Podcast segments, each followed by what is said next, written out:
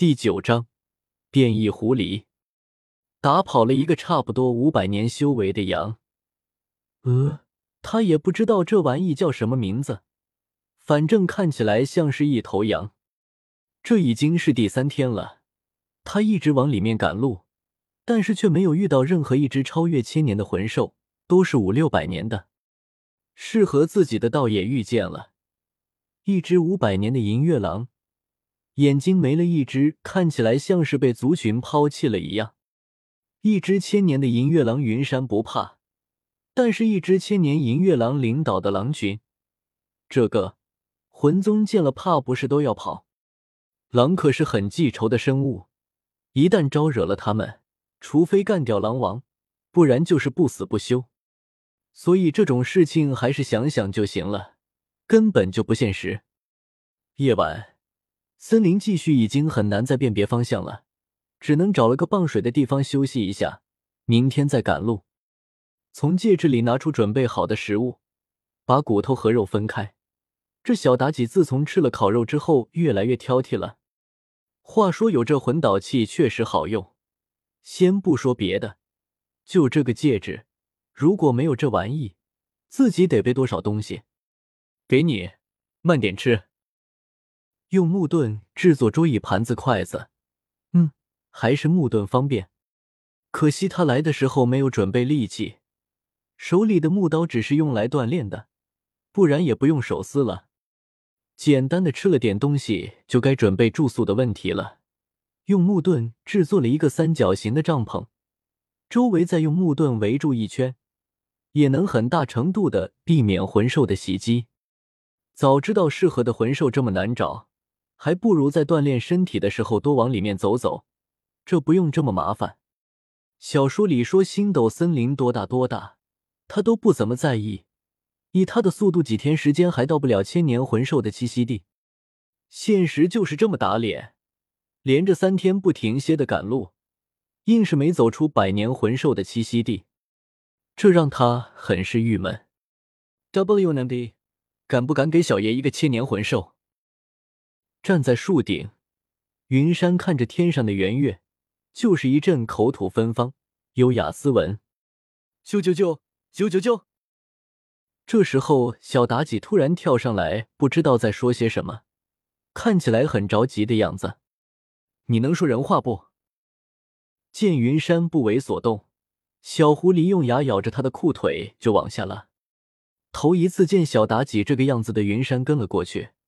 他也想知道是什么东西让这个小狐狸急成这样。小妲己跑得很快，晚上视野受限，只能打开写轮眼在后面跟着他。跑了差不多十几分钟，小狐狸突然停了下来，趴在地上看向远处。云山追上去也趴下，看向了小妲己看的方向。这是远远的看过去，是两团光在打架。一个是黄色的光芒，一个淡绿色的，看起来威势很大。周围除了他们，没有任何魂兽敢靠近。这应该就是千年魂兽了吧？云山拿他们表现出来的魂力单行道对比了自己需要的魂兽，简直就是天差地别，差远了。走，我们靠近一些。云山有些急不可耐的想过去确认一下这两只魂兽是什么品种了。万一是适合自己的，那就没得说，上去干掉吸魂环啊！结果云山刚有动作，小妲己就咬住了他的衣服，不让他去。不知道小狐狸不让自己过去，但是出于信任，他还是决定听小妲己的。毕竟人家也是魂兽，自己这方面连个二把刀都算不上。时间一点一滴过去，两只魂兽还在打。没看出有任何停下来的意思，但是很明显，这个淡绿色的魂兽有些支撑不住了，开始节节败退。这时候，小狐狸突然冲了出去，一直保持警惕的云山也紧紧的跟了过去。啾啾啾！还没靠近，小妲己就先叫了出来，带着魂力就冲了过去，声音很是急促。听到声音的两个魂兽。突然就停顿了一下，就趁着这个空隙，云山加快速度，直接就赶到了他们身前。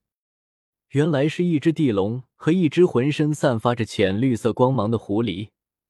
看着周围被锋刃切割的树木，这只狐狸应该是个变异品种。此时的这只狐狸已经有些扛不住了，它浑身是伤，见到云山过来，赶紧开溜。吼吼吼！见到自己的猎物跑了，地龙怒吼一声，直接就对着云山就冲了过来。小妲己，你先！见到地龙冲过来，云山双手合十，几个树木从地面上冲出来，暂时困住了他。刚想让小狐狸躲起来，突然发现小狐狸不见了。被困在里面的地龙想遁地跑，但是云山不给他机会，直接就封住的地面还有头顶。想着小妲己应该是去追刚才的变异狐狸了。云山也没有和这只地龙过两招的心了，加紧了一下牢笼，就往变异狐狸逃跑的方向追了过去。这些魂环他都可以不要，小妲己的安全员最重要。直接就跳到了树顶，追了加速追了过去。他和可能是因为老狐狸的献祭，他和小狐狸之间有一些特殊的感应，所以也不怕找错方向。就在他刚走没多久。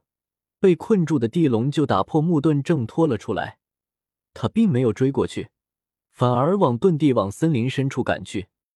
等云山追到的时候，已经是十几分钟以后的事了。此时的小妲己正拦住变异狐狸，不让他离开，似乎也是感应到云山的到来。小狐狸叫了一声，直接就攻了上去。这只变异狐狸虽然实力比小妲己强不少。但是由于他刚和地龙打了一架，身受重伤，浑身实力发挥不到三成，勉强和小妲己打个平手。云山并没有着急上去帮忙，他也想锻炼一下小妲己的实战能力。血轮眼死死的盯着变异狐狸，手上的木刀被他当做标枪举了起来。该说不说，这个变异狐狸的实力很强，哪怕是现在。速度也要比小妲己快上不止一筹，但是小妲己的精神攻击却是看不见的，防不胜防。双方一直都是势均力敌的状态，一时之间并没有分出胜负。见一直占不到便宜的小妲己有些着急了，突然一个猛冲，冲向了变异狐狸所在的地方，一个魅惑就扔了过去。但是这个变异狐狸就像是没看见他一样。一动不动的站在原地，云山看着摇了摇头，这只是和幻影罢了。血轮眼微微转动，手上的木刀直接就扔向了一个树杈上。愣，看着刺穿自己身体的木刀，变异狐狸直接就从树杈上掉了下来。刚才的一瞬间，他居然控制不住自己的身体，眼睁睁的看着这个木刀刺了过来。关闭血轮眼。用木盾束缚住变异狐狸的身体，包裹着只剩下脑袋，这才从树顶上跳下来。